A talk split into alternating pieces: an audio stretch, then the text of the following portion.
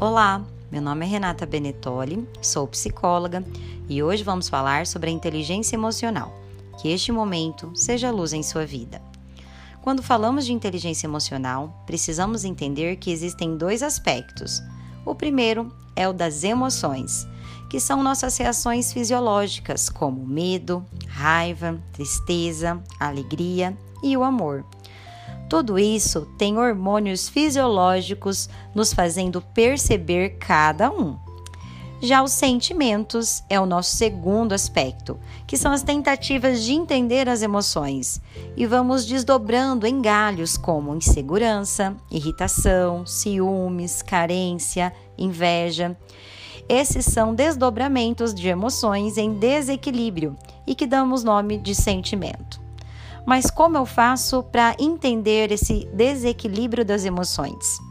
Primeiro, precisamos perceber o que estamos sentindo. E segundo, assumir que aquilo que estou sentindo é minha responsabilidade. Geralmente colocamos a culpa no outro. O outro não é responsável.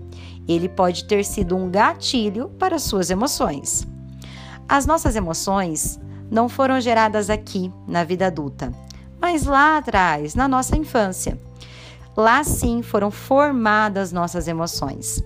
Aqui na vida adulta, as pessoas apenas nos gatilham, apertam um botãozinho das nossas emoções. E entender que eu sou responsável pela minha reação é essencial para buscar mudança.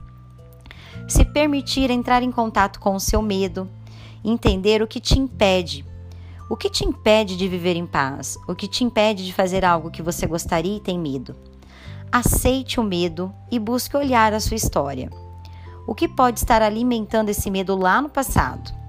A maneira mais eficiente para lidar com o medo é usar toda essa energia para agir, lidar com ele. Faça com medo mesmo. Paralisar não é a solução. Lá atrás foi nos ensinado que não devemos agir com medo somos muito medrosos, mas somos muito mais poderosos agindo, enfrentando ele. Não coloque o poder no outro, nem no amanhã. Comece agora de alguma forma, do seu jeito. Por hoje é só e até mais.